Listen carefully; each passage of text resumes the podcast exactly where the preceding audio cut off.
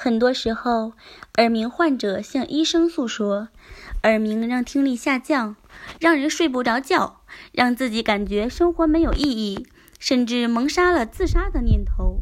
这些情景曾经让我们对耳鸣产生了无尽的恐惧。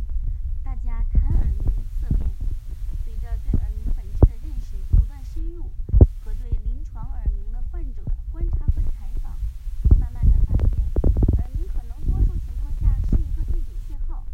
通过耳鸣提醒大脑，伤害身体的问题已经存在，而这种问题则被忽视，反而作为警报的耳鸣被当成了主要问题。耳鸣不过是替罪羔羊而已，耳鸣引起自杀，其实这是耳鸣掩盖下的抑郁导致的。患者不清楚自己抑郁，没能找到根本的原因，而无时无刻不在报警的耳鸣变成了矛头指向。失眠也是如此，某种内部因素达到了机体耐受的临界值，出现了失眠，耳鸣作为预警信号出现了。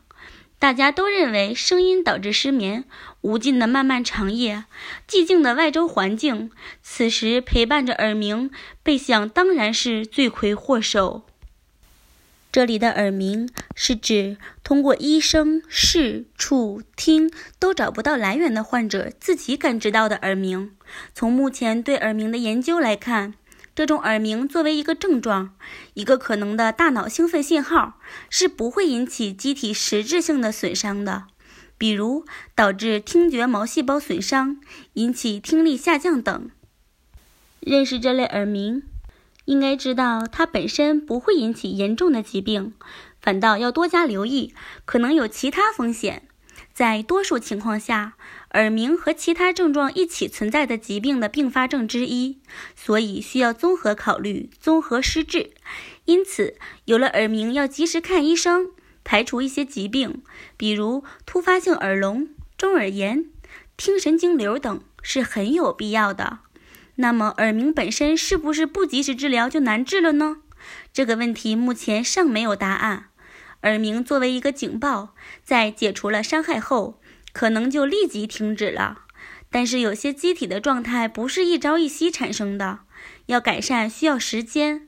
那么耳鸣也不会很快消失，需要合理的处置。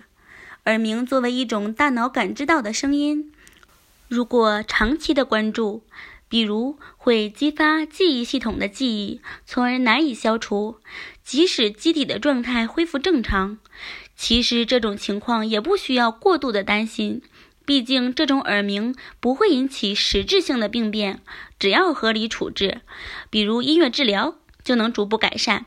有观点认为耳鸣和疼痛类似，但是笔者认为两者不同。耳鸣属于预警机制，疼痛属于伤害防御机制。耳鸣让人处于警觉敏感的状态，处于寻找可能的风险的状态。